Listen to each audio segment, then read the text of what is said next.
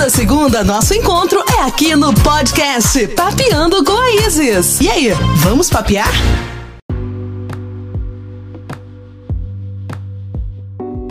Bom, gente, a gente está começando mais um Papeando com Isis. E de estar recebendo a Rafaela Dornas para a gente papear, ela que vai contar um pouco da sua trajetória profissional. Seja bem-vinda, Rafa. Olá, obrigada pelo convite, Isis. Estou muito feliz de estar aqui. Rafa, e o que, te, é, o que te motivou a iniciar na área da comunicação, já que você iniciou muito nova, aos 16 anos? Qual foi essa motivação? É, realmente eu comecei muito nova. Então, na época de escola, eu não tinha essa ideia ainda de trabalhar com TV e na, na comunicação, muito pelo contrário, eu queria ser veterinária, trabalhar com os animais. Meu pai morava em fazenda, ainda mora, então eu sempre gostei muito dessa relação com os animais. Então sonhava numa vida completamente oposta, ficar isolada na fazenda, cuidando de bicho. Mas aí na escola, um amigo meu da minha sala falou: Rafa, tá tendo um teste para um programa de TV é, eu acho que você devia participar, vai lá, vai fazer. Eu falei, nossa, sério? Ele, sério, vai? Tá, fui. Aí fiz o C, gravei minha primeira matéria. E aí, desde essa primeira gravação e desse primeiro trabalho na TV, eu me apaixonei e realmente defini que era aquilo mesmo que eu queria. Até tive uma intuição também muito forte em relação a isso, que era o que eu queria seguir mesmo desde então. E aí eu comecei nesse programa no canal 2 na época, que tinha basicamente cobertura é, de Brasília, eventos, cultura.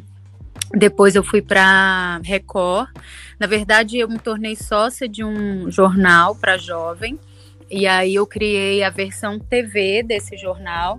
E aí fui para Record depois fui para o SBT, no início era de manhã, 9h45 da manhã, esse antigo projeto, que era voltado para jovens. Isso foi em 2003. Eu tinha 19 anos quando entrei no SBT. Em 2007, eu mudei todo o formato, a proposta, criei um programa mais abrangente para toda a família. E comecei no SBT, né, nesse projeto que eu idealizei e estou lá até hoje.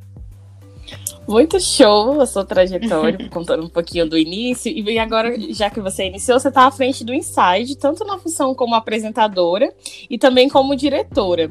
Qual a sua rotina como apresentadora, decorar texto, é, cuidar da imagem, preparar a voz? E como é que é a sua rotina como diretora, né? Planejamento, aprovação de pauta, execução das matérias que uhum. ar, como é que funciona?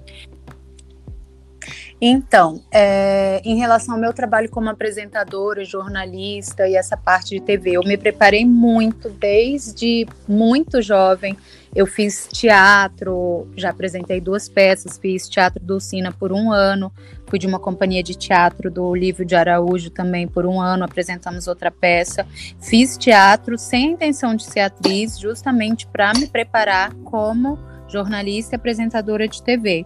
Fiz curso de locução de rádio e TV, me formei em jornalismo e sempre busquei ter o máximo de prática além dos estudos.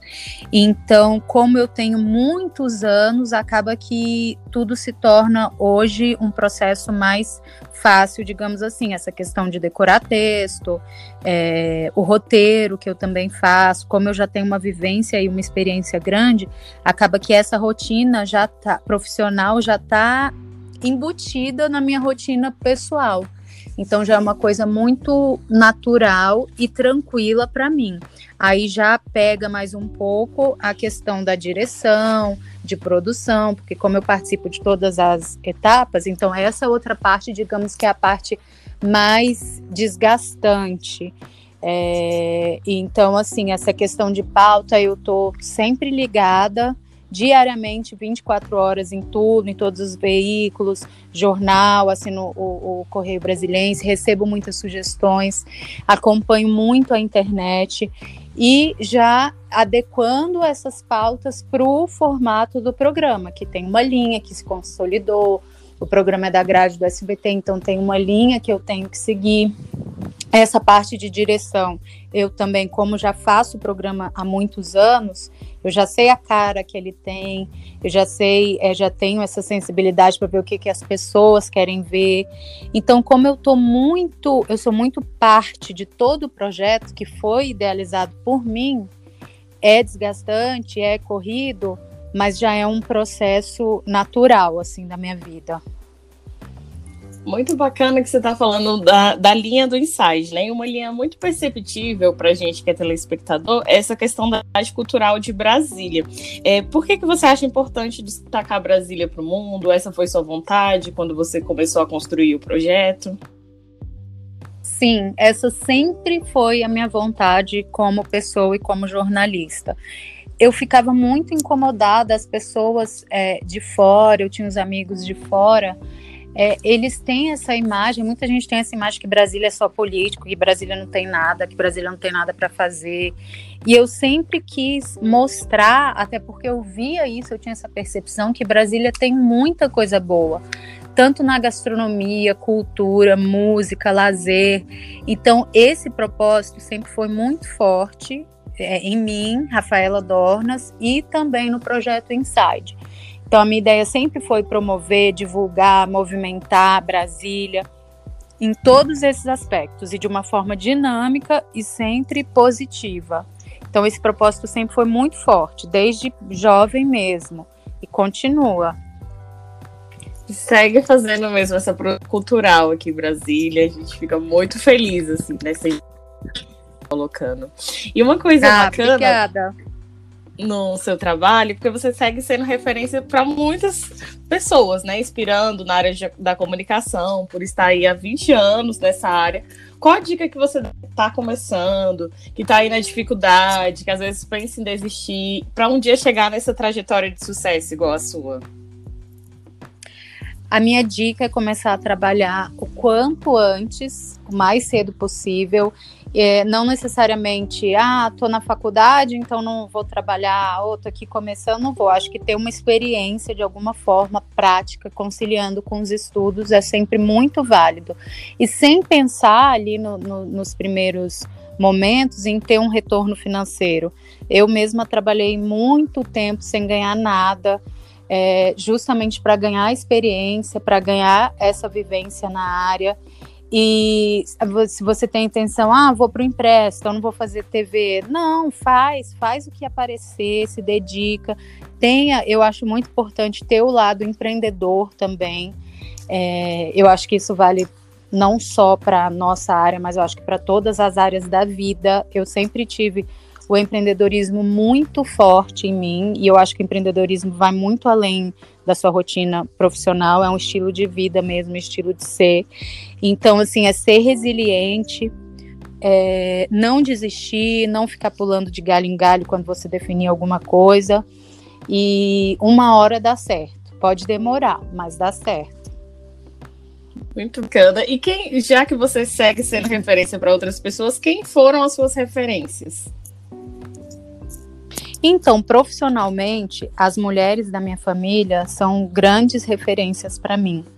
É, minha mãe é uma, uma grande profissional aí da publicidade, é, foi 20 anos diretora de uma agência de publicidade multinacional, depois sócia de uma grande produtora, hoje tem a própria empresa e ela é uma profissional muito diferenciada na área da publicidade. Então, desde criança, eu sempre vivi nesse universo da publicidade, até por influência da minha mãe. E minha mãe também sempre me incentivou a trabalhar, a ser independente, a não depender de ninguém.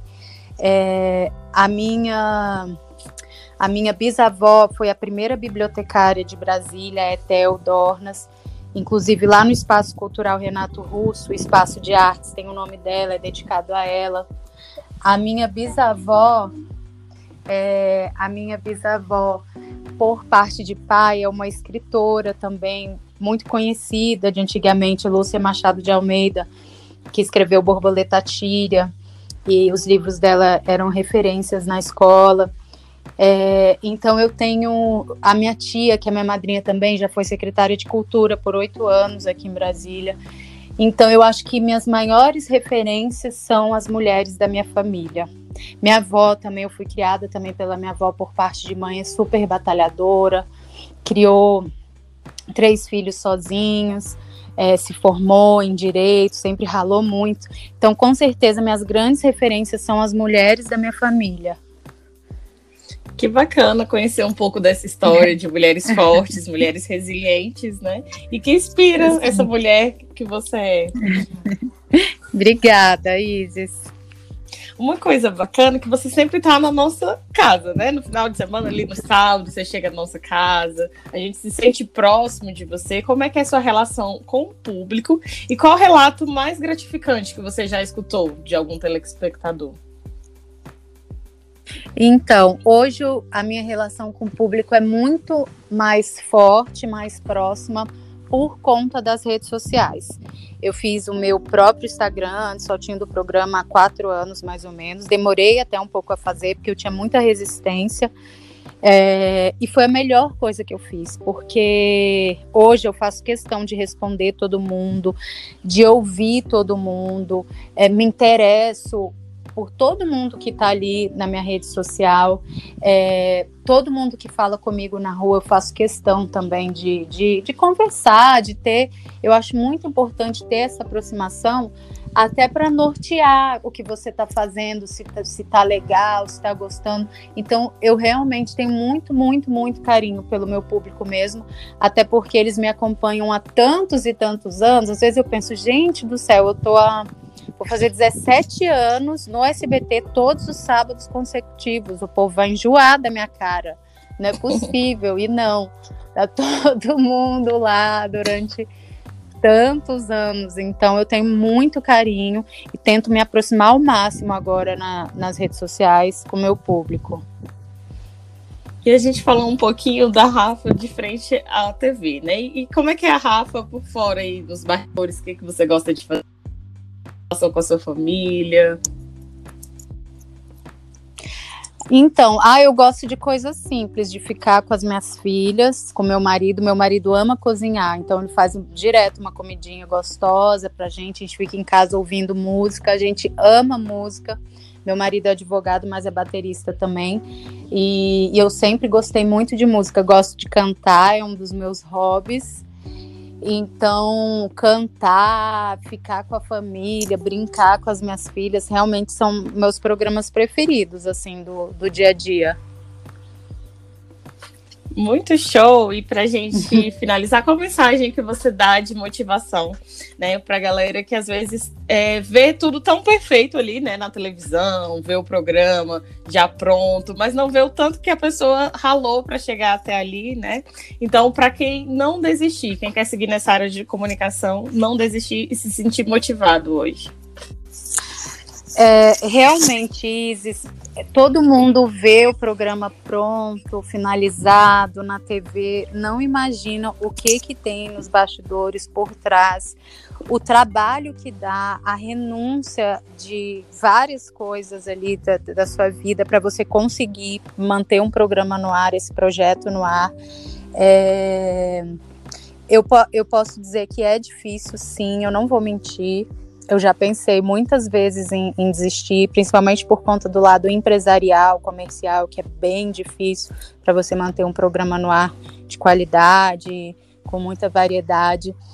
Mas é, eu acho que realmente não é não é forçação dizer isso, ah, não desista dos seus sonhos. Mas eu posso dizer que o meu caso foi assim. Eu realmente não desisti, eu fui resiliente, e a minha, e a minha dica é inovar sempre, focar sempre no seu projeto e ter esse lado empreendedor. Eu acho que são as melhores dicas aí para quem quer seguir nessa área. E estudar e ler muito, e ler de tudo. Eu assino todas as revistas, eu leio todos os sites no, noticiosos, então, e assim, e variedades. Tudo, tudo. Eu sou muito curiosa, então eu faço questão mesmo. É uma coisa da minha personalidade também. Então, é, ler, estudar, praticar e empreender. Fica essa dica da Rafa. Muito obrigada, Rafaela, por ter papeado com a gente aqui. Volte sempre, sempre bom aprender com você e essa trajetória profissional tão bonita. Muito obrigada, Isis. Eu falo é, tudo com maior prazer. Eu acho muito legal poder compartilhar aí sobre esses bastidores que muita gente não sabe. Então, fico muito feliz também com esse bate-papo, viu? Muito obrigada pelo carinho e pelo convite. Um beijão.